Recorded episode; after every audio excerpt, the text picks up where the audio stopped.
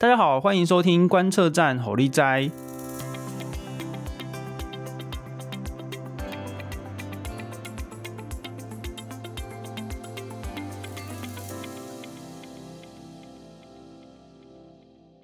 我们虽然是认识中国系列，但是呢，我们就是会带大家带看很多这个新书，或者是最新的这个国际局势。那么今天呢，我们要来看的是一本新书，是关于美国政治。那这是由八旗出版社出版的，呃，国家的品格。那它的呃副标题叫做《个人自由与公共利益：跨越数百年的史诗之争》。今天我们很高兴能够邀请到东海大学政治系的邱思义老师。思义老师你好，方宇老师好，各位听众朋友大家好。诶，这个我平常呃有的时候会去这个台湾 Plus 录节目哈，然后那个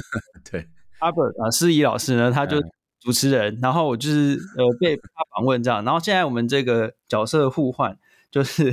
呃我们能够邀请到思义老师来我们的这个节目，可不可以请你先呃跟我们简介一下说，说呃这本书这本书是关于美国的历史以及美国的这个政治地理，就是说他把他把这个美国分成了很多块不小呃小小的部分，然后去跟大家分析说每一个地方的这个大家的政治意识形态啊这些，好那。老师，你一开始是是怎么样接触到这本书？然后你看了之后的这个感想是怎么样？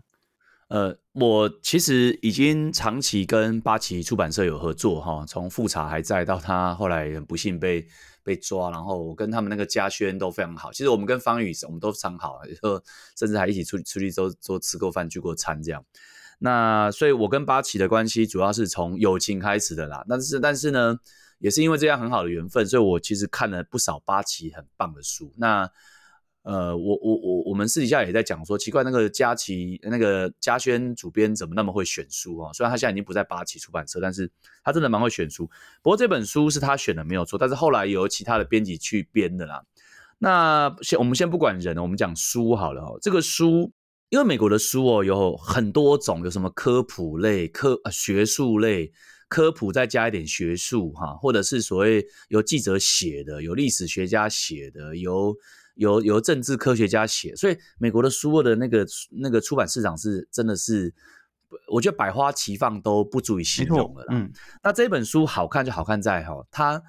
他在川普之后，好，他把美国的这一个应该说他这个在川普执政时期写的，但是他在把他把美国的整个。不同地方的风土民情，它重新再分类。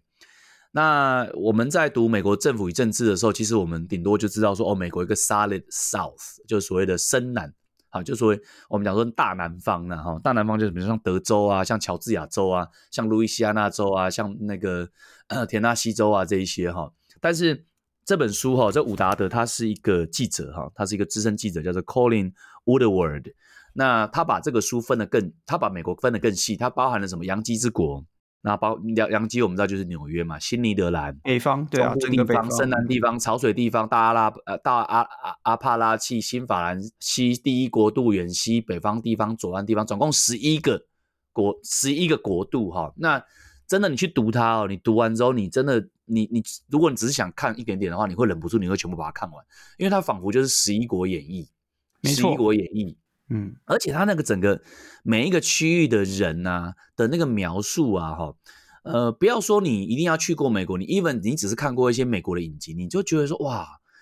这个那么那么好像看起来就是一个国家而已，可是它其实是十一个国家。好，但是我自己常在上课的时候，我常常讲说，美国其实不是十一个，美国是五十个国家。对啊，因为它五十个州，每个州的宪法什么都不一样，这样。所以这本书我读了之后，我我真的很推，是因为我觉得它。很科普之外，它又很生动，然后文字又很浅显啊，读起来就是说，让你觉得说你对美国的这种好啊地方民情很了解。那第二个呢，就是说，其实你会了解说美国为什么内部问题这么严重啊？我我我我们在很多场合都在讲说，美国有一天如果真的要垮台的话，绝对不会是因为中国，因为差太远了。所以绝对是因为内斗哈，你从南北内战，你从美国的这个啊、呃、堕胎不堕胎啦，同志有没有办法合合法结婚啊，大麻合法化，永枪不永枪，你会发现每一个地方，每一个这个移民不同的地方，他们对于那种不同议题的看法南辕北辙，所以其实这种内部的歧义性跟矛盾性，是真的有可能让这个国家分裂。实际上，这个国家是分裂过的，不是没有的。好，所以我觉得这也是我们看美政跟纯做国际关系的学者不一样的关系，不一样的地方。我们常常会从美国的国内政治来去看，说为什么他这样做决策。哎，我先讲到这里。没有错，这个其实很多时候我们在看美国政治的时候，其实你不得不佩服，就是说他们的这个制宪的那些先贤哦，就是能够把一个这么大，然后这么奇异的一个地方，然后大家就团结在一个一个所谓的这个合众国底下，那个制度的那个设计真的是非常的重要。那我看美国很多学者也好，或记者也好，他们在川普当选之后就卯起来写书，因为大家都很焦虑。这个因为这个政治上的分歧啊，或什么的，那这个呃，本书目前呃，他他的书本里面跟大家讲的这些政治的这个困境，最主要是出自于哪里？是说这些政治意识形态不同的人，他们没有办法互相沟通吗？还是还是说他们会想要推翻制度呢？还是怎么样？对，这个这个是一个很关键的问题哈，因为美国人跟台湾人或整个泛亚洲的人不太一样，是美国人其实很讨厌大规模的政府。我们可以知道说，美国从一开国，他基本上就是脱离英国独立嘛。那当然，英国人对他有好有坏啊。有些有些美国的国父，像富兰克林，他就不想跟英国分开嘛。那有一些人是很如慕这个法国的，像杰佛逊；有的人是如慕英国制度，像亚当斯嘛。哈，所以其实美国人他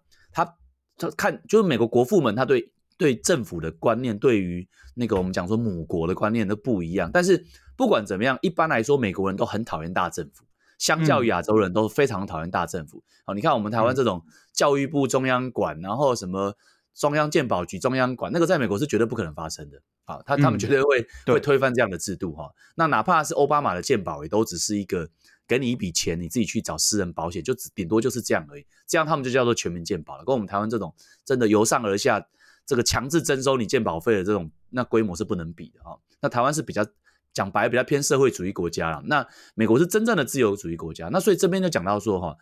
其实伍达德所提到的自由的观念哦，主要讲的就是不同的美国人的脑袋喜欢不同规模的政府了啊，喜欢不同规模的政府。嗯嗯嗯、那比如说保守派，他们拥抱了自由啊，就是小政府，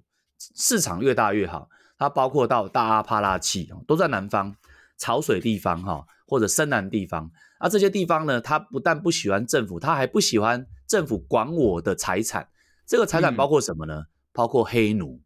哈，黑奴。嗯、那我们知道说，北方当时有林肯领衔的这个呃所谓的联邦，他们就认为说，你这个黑奴是违反开国元老元勋的啊、呃、这种这种呃这种想法。那今年四月哈，我刚好到美国去去开会开 NPSA，我甚至还找了一个时间到林肯下葬跟他。这个呃崛起的地方在伊利诺伊州，哈，那我我们也看到林肯的一辈子，他怎么样去对抗那一些，等于说他当时候是个孤鸟啦，那甚至他史实也记载说他也有点忧郁症，好，然后全国人都反对他，所以他反对那时候反对是从大阿帕拉起，从潮水地方，从南方来的这些人这样子哈。好，那不管怎么样，林肯就是等于是有点偏执。我们现在来看，搞不好是有点有点偏执狂。那他后来赢得这个战争，好，后来事实证明，历史证明他是对的啊。那有另外呢，比如说很很多很多关键的事件啊，这个十一个美国厉害的地方是从开国一直到奥巴马哦，讲到很多关键的事件，比如说殖民地战争、开国元勋的嫌隙、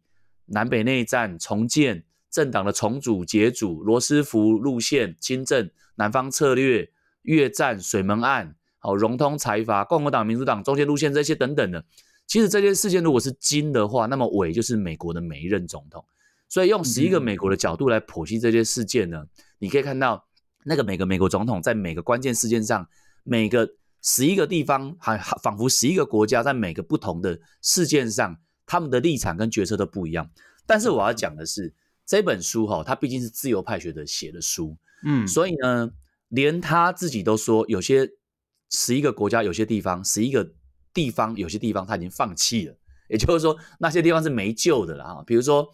他说啊，这个多次的提到说，哦，深南地方，深南哦，就是那些不觉得去奴是有问题，甚至是觉得是他们美大美国的骄傲这种的，他已经放弃跟他们沟通了啊。然后呢，他甚至认为说，有些地方还可以救，比如说像这个潮水地方。大阿帕拉契，大家叫乔治亚州这边，还有远西地方，就是现在的加州，跟左岸地方，就是像那个亚利桑那州，还可以尽量的去改变。好，那你就会发现说，哇，连这样子的一个，呃，你你你，我们讲美国是大熔炉，刚刚方宇前面就讲说美国是大熔炉这么厉害，好，一个联邦可以框起来。可是哦，你可以从这本书里面看到美国的某些地方，美国内部的歧异性之无奈，他们都放弃的，就是说啊，算了，不要救了，我们就是顶多就是地理上在一起，国家的制度上在一起。但是我我我觉得每次选举就是一定要杀来杀去，一定要用权这个选票拳头来比，否则没有办法。对。可是，可是这个这个呃，他所谓的可以放弃，不要管他。你看我们在选举当中有一个名言是票多的赢嘛。可是这个好像在美国之所以可以这样子不管某些地方，是不是因为他们的这个选举人制度的关系？就是因为他们是那个州就是赢者全拿，只要赢你赢了那个州，那总统大选就全部拿走，这个叫选举人票、选举人制。那就是因为在这样，所以说呃呃。各各个候选人可以在某些那种没有希望的州就不要管他，然后就是专门赢那个，就是比如说那些摇摆的中间的那些州就可以。这是不是一个非常独特的一个设计，才让比如说作者可以这样做呼吁？不然的话，哪有什么可以哪些地方可以放弃的？我觉得这两个因或果都有、欸。诶，就是说当年这个制度设计出来的时候，因为因为因为美国州是慢慢往西部去扩张，才到现在五十州的规模，所以一开始是十三个州嘛。那所以说，他们在这个呃，等于是说扩张的过程当中，就已经发现到说，哇，这地方歧性是大大到其实根本真的没有办法用用所谓的这种呃直接的一致性的国家了，我们叫单一国家，政治学叫单一国家哈、嗯，你一定要用联邦制的方式来去做做统一。那刚刚方宇讲的也对，嗯嗯就是说，因为呃选举人团是这样啦，就是你只要除了呃，两个州哈，一个 Nebraska，另外一个在东岸啊，一个州。那除了两个州之外，其他州都是赢者全拿。也就是说，我在普选票上面，我哪怕我赢着对手一票，我当州的所有的所有的选举人票我就囊括。比如说加州五十五张，纽约三十八张。好，那那我我我我不是算普选票的，所以它就会产生一个很奇怪的现象，就是川普当时候在二零一六年的时候，他是输给希拉蕊两万八千多票，可是最后竟然是川普赢得美国的总统大选。好，那。嗯当然，这个我觉得是因果都有，也就是说，因为地方上是两万八千多票吗？两百多，两百两百八十几万，两百八十万票，对对对，是是是，对我刚刚口误哈，两百八十多万票这样子，所以后来就是这样的的一个结果，就导致说，哎，这个等于就是说我民主党来讲，我就是捡那个大州，什么就人口多的州啊，比如说纽约啊、加州这一些，那共共和党没办法赢得大州，因为共和党是比较保守，比较。比较封闭一点，所以他们就是赢得中西部跟南方的州，所以它积少成多，哈，所以变成说有几个摇摆州就很重要，什么密西根州啦，什么宾州啦，哈，什么亚利桑那州啊，哈，什么内华达州啊，这些，这变成是摇摆州，那摇摆州就变得非常非常非常重要。所以，呃，我觉得我的感觉是这样哈，我用一句话去形容，很多人说美国是大熔炉，对不对？我觉得这句话是错的，它不是 melting pot，它其实 salad bowl。什么是 salad bowl？就是所谓的沙拉盘，就是。你把不同的沙拉的那个、嗯、那个料把它放在里面，那你放点 dressing，你放一点那个那个呃那个什么沙拉酱在上面啊，和风酱啊什么酱之类的。其实你会发现沙拉盘上面的沙拉那些蔬菜们是没有融在一起的。对。可是他们呢，因为遵守某一些信念或者是规矩，他们在一个盘子里面，然后再淋上一些酱啊，不同的人喜欢不同的酱，顶多就是这样啊。所以我觉得这就是民主的一个。他厉害，跟他比较辛苦的地方是，其实很多人根本就是不喜欢彼此，而且世世代代可能也很难解决。但在某些方式上，你又想办法让他往前走，让他往前运作，那就是什么？就制度嘛。好，第二个就是尊重你的歧异性之外呢，你也要尊重统一性。好，那我觉得这对台湾人来讲很难想象。我觉得民族性还是有，台湾人就觉得说，哦，我就是要一致啊，啊，我就是要这个，你想法就是要纷争啊，不要有纷争这样子，不要有纷争，和谐嘛。你看日本也是这样，日本文化就是和谐啊，所以我觉得。美国真的是很独特的一个国家啦，那它会强大，也是因为在这样的一个缺陷当中，它想办法找到缺陷当中的最大公约数。那他有没有做到？在百分之八十五、九十来讲是做到，做到就世界强国了啊！当然有很多先天条件，比如说它它地方上是很很很很怎么样，就是在在在美国那一块土地不太不太会有外侮，那二方面它气候也很很很宜人，然后它物产也有，石油又是全国全世界最多，比比中东都还多，它都还没开采而已。所以这就是美国它比较天佑它的地方，但是讲起来的话，它的那个整个实验场，我们讲说那种人类的奇异性实验场，我觉得也是像欧洲也没有的，亚洲更没有哦。亚洲很多都是以以宗族主义、血缘出发的，所以我觉得这十一个美国可以让我们看到说，哇，原来美国会强大跟会有内乱会有内武，好，这个这个其实是有其来有自的。那也也值得我们去去思考，就是说在政治上要怎么样让这个系统可以往前走。那这个制度很重要之外，是不是你愿意愿赌服输？你愿意愿赌服输哦，你都会偶尔会遇到像川普这样的。好，那更何况是如果说你每一任总统都不愿意愿赌服输，那像方宇读比证就很清楚，很多地方根本现在都是内战的啊。你看，像泰国就几十次的几十次的军事政变，土耳其也是一样啊，然后非洲啊，然后中南美洲都一样。所以这个就是我们到底是要动刀、动枪，还是动嘴巴？好，这是我们政治系的价值所在了。哎，没有错，这个哇，这个。我觉得美国真的是太多可以我们好好讨论的东西。对对呀，但但。不过我我有一个疑问，就是说，就是因为川普，那大家知道，他川普在竞选的时候，然后那个他就参加那个总统大选辩论，然后那个候选人呃，不是那个主持人就问他说：“好，那我们在那个辩论的最后结束，请这个川普跟这个拜登哦，呃，有没有什么话要跟全国人民说？”然后拜登就讲说。我要做全民的总统啊！这个不管你跨党派都可以投给我，这种这样的话，然后川普就说：“你不投给投给我的人，你就要下地狱，下地狱。”然后就是大家最好都，我就我印象超深刻的，就是说，哇，他他真的不 care 那个你到底喜不喜欢他，他就是他就是觉得说我只要拿到足够的州，我就可以赢。对，可是可是我有一个疑问，我在读这本书的时候有一个疑问，就是说，你看。川普就是故意放弃那些不想支持他的人，可是从反面来说，这个自由派的学者，而且是一个他是他这个 one hundred percent 的那个 liberal，然后他这个非常非常自由派的学者，这这个本书的作者，可是他也说，那有些地方我们就放弃沟通好了，这样子不是会有点矛盾吗？对，我也不认同他放弃沟通，然后说真的，我也不认同，我也不认同他讲的那个所谓的。比较自由的、开明的地方的那一种所谓，因为他有些地方他讲的非常的、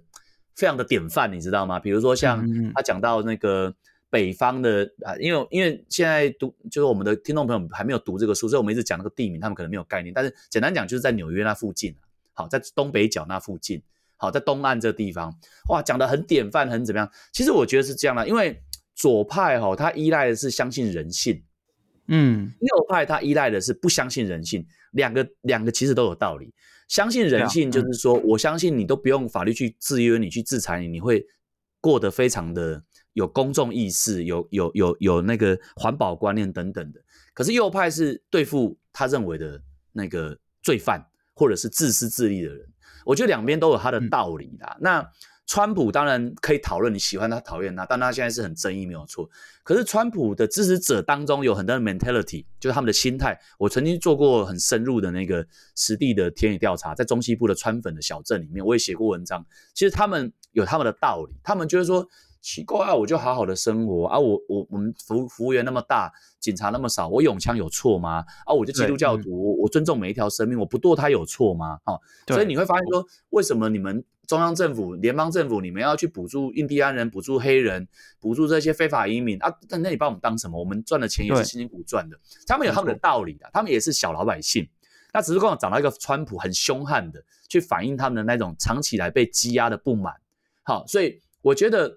伍达德有一点点就是说。用这个自由派的精英的东岸的哈，这种所谓的 Ivy League 的华尔街的的这种眼光来看这些乡下人，但是我也要讲，就是说，你看美国这几年哈，有去美国都很清楚，很多的城市完全堕落掉了。你像像旧金山，对啊，旧金山现在超恐怖的，满街都是吸毒的。然后呢，像今年四月我去芝加哥，芝加哥曾经是我最爱的城市，最爱的。如果我要移民，我要移民到那边去。可是芝加哥现在治安也变得非常非常差，然后街道上也因为经过了三年的 COVID。所有的店哦，像那个密西根大道，全部关光光。你会发现自由派的那一些管理方式哦，因为他很自由，所以他对于一那个街友，对于那个弱势族群，对于那个不工作的，他是很极度宽容的。因为他想，我是觉得，我是觉得他们对，可是就是我我其实也看不太懂，就是在很多大城市自由派的这些治理方式，诶，什么比如说什么偷窃在一一定的。金钱以下的价值的那个，然后不算罪啊，加那个洛杉矶就是这样子啊，这就不这不这个在常识上、常理上就不对啊，就是你怎么会，然后你要你要对大家宽容，可是你不能让大家违法，对，你不能把违法的事情变成合法，就是就是我完全看不懂这个这个跟我自己是觉得这个跟什么左派自由派其实没有关系，这可能就是比较这是基本的 常识，就是没有尝试啊，就是这个怎么会是这样呢？就是你不会你在欧洲也不会这样嘛，但是欧洲所谓的左派其实是在强调，比如说这个社会福利啊，哦，就是要建造建造这个社会安全网啊，哦之类的，不会是叫你说你可以去偷东西，不用不用被关啊。对，那我觉得在某些。就是真的很奇怪，因为，因为，其实我我我不太确定，像方宇老师在美国没有去接触过或修过类似的课。基本上他们是这样，他们是比如说像对于非裔的那种犯罪率、吸毒啦，或者是说贩卖人口，或者说什么黑帮这一些，他们的论述是这样，他们是认为说不不矫枉不足以过正啊，因为他们认为说，因为黑奴制度从一八六零年之前，我的阿公、我的阿祖就是你们白人的奴隶，所以我们就是世世代代基本上不要讲说连什么读书，根本连饭都没得吃。哦，连连身上不要有鞭笞哦，被那个鞭子这样鞭的都很难。好，所以对他们来讲，你不能够用白人的那种方式哦，然后就加上各种各样的那种啊先天的、后天的判。其实美国电影很多都有演，好像有一个叫做什么《Green Book》哦，那个什么幸福什么什么绿皮书，那超级好看，就是讲这个概念，就是你会发现说他们有一套论述啦。那这个论述呢，当然就像范宇讲，就是这个是常识。你好了，你就算你的你。你世世代代你是被黑奴，好被被奴役，可是你也不能跑去人家的店里面去这样打打，对啊，对啊，打，对不对？然后你被抓到，你就是要你就是要法律制裁，你法律怎么会弄这么轻？所以说你看加州，像洛杉矶很多的那个那个店啊，哈，而且很多的珠宝店诶，被抢的时候，他们现在都要全部锁起来。他锁起来就算了，他说他就跟员工讲说，那员工如果有人来抢你们，你们也不要反抗。好，因为反抗，万一你被杀，嗯、或者你被你被枪击，到时候我要赔你，我赔不完，干脆我就被被被抢就算了。也就是这样，旧、啊、金山所有的那个都都搬出去了。你知道今年的那个加州就州州长叫纽森，很帅的一个男生，高高帅帅，以前跟马英九都还有互动过。他就是现在就是说，他很多人就支持他，说他出来挑战拜登，因为拜登太老了嘛。他就是标准的，他就是支持这样的一个所谓的呃。比较 chill，比较轻松的，比较左派，比较宽容，各种各样的，好这种方式的治理。所以说，你看，事实证明，就是说，治安有时候你还是要用右翼的方式来去做一个管理。好，那我觉得我们刚才讲台湾，好像大家听我言下之意，就台湾不好，台湾这个不好，那个不好。但是反过来讲，我觉得台湾有很多很不错的地方。我们也不用什么都学美国啦，那只是说美国这个国家它有它伟大的地方，只是说在比较上来讲，美国的问题是极端的，你可以看到说，好治安的问题，或者是极端的那种种族歧视的问题，这个都是不好的。好，那我们也不必要是完全去去穿人家的鞋子。好，那我觉得这个都值得大家来看这本书延伸去思考的啦。没错，好，那我们时间的关系，我们今天大概就呃聊到这边，就欢迎大家呢这个去参考《国家的品格》。哦，这本书，那我觉得这个这个封面很有意思，它的封面是一只这个大象跟驴子哦，就是刚好是代表共和党跟民主党这两大党，而且他们这是是就那个战斗的位置，就是两个针锋相对那种战斗的位置，然后那个驴子还有一个很呃，大象跟驴子都各有一个很帅的这个披风，这样就大，对，随时准备冲向对方。然后呢，我自己我自己是觉得，我自己是觉得他这本书的那个文眼啊，文眼就是他这个标题副标题里面这个 struggle 这个字哦，struggle。那就是一个呃，就是各方利益的这个角力了哈。那好，那我们这个台湾距离美国虽然说很远，可是却是我们非常重要的一个政治跟经济的这个国际关系各方面的一个最重要的伙伴。那所以，我们是必须要多认识美国。不过，我们其实也，我们其实也某种程度上算蛮幸运的，也就是说，我们不需要去卷入到这些这么复杂的十一个国、十一国、十一个国度的这种。这个纷争啊，但是但是因为这这国内政治选出来的政治人物会影响到国际政治跟外交政策嘛，那所以我们当然还是必须要密切的去关注说美国的政治是怎么发展。那美国政治的发展就是，哎，这个明年可能就是拜登跟川普要再来一次哈，那这个 我们就是只能够 静观其变哈，静观其变。那我们今天非常的感谢能够邀请到邱师仪老师。哎，对了，跟各位呃听众朋友们报告一下，就是说呃。目前国内我自己觉得应该是写的最好、最新的一本那个美国政治的教科书，就是由邱邱士仪老师所出版，谢谢然后是在五南是五南出版社，对不对？五南五南出版社，对五南出版社。那大家如果真的呃对美国政治有非常这个呃呃深的兴趣的话呢，可以参考邱士仪老师的这个《美国政府与政治》的这个教科书。当然呢，还有这个我们呃美国台湾观测站所出的这个为什么我们要在意美国？那我们在里面其实也跟大家剖析了蛮多美国的这个，就是比较科普，就比较不是走教科书的这样，就是比较科普的这种呃形式跟大家讲解说美国的一些制度还有这个重要的政策。那我们就感谢邱思怡老师，谢谢谢谢大家。那么我们下周见。呃，对了，跟大家呃，这个请大家帮我们订阅、按赞。然后呢，我们会在每个周末的时候呢上架呃观测站火力斋。